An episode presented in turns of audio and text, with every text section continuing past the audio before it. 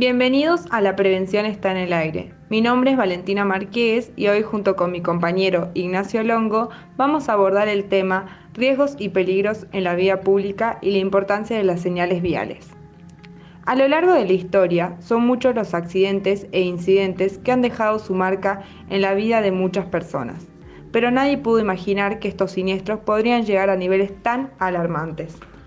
Al momento de hablar de riesgo y peligro podemos definirlo y brindar sus diferencias. Riesgo es probabilidad de que ocurra algún evento dañoso y las consecuencias del mismo, y peligro es fuente con potencial de ocasionar daños en términos de lesiones.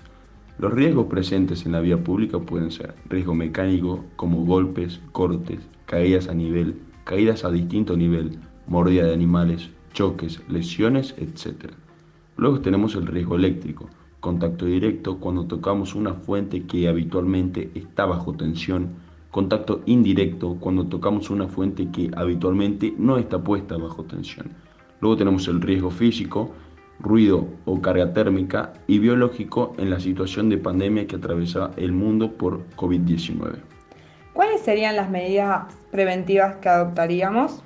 Las medidas preventivas que adoptaríamos principalmente son las señales viales, como por ejemplo prohibido girar en U, respetar las, medidas de seguridad pertinentes, las señalética en materia de velocidad, cuidado de escuela, pare, etc.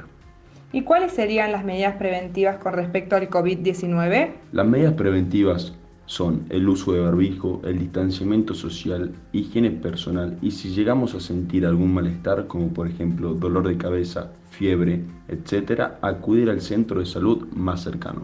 Esto es todo por hoy. Hasta el próximo podcast.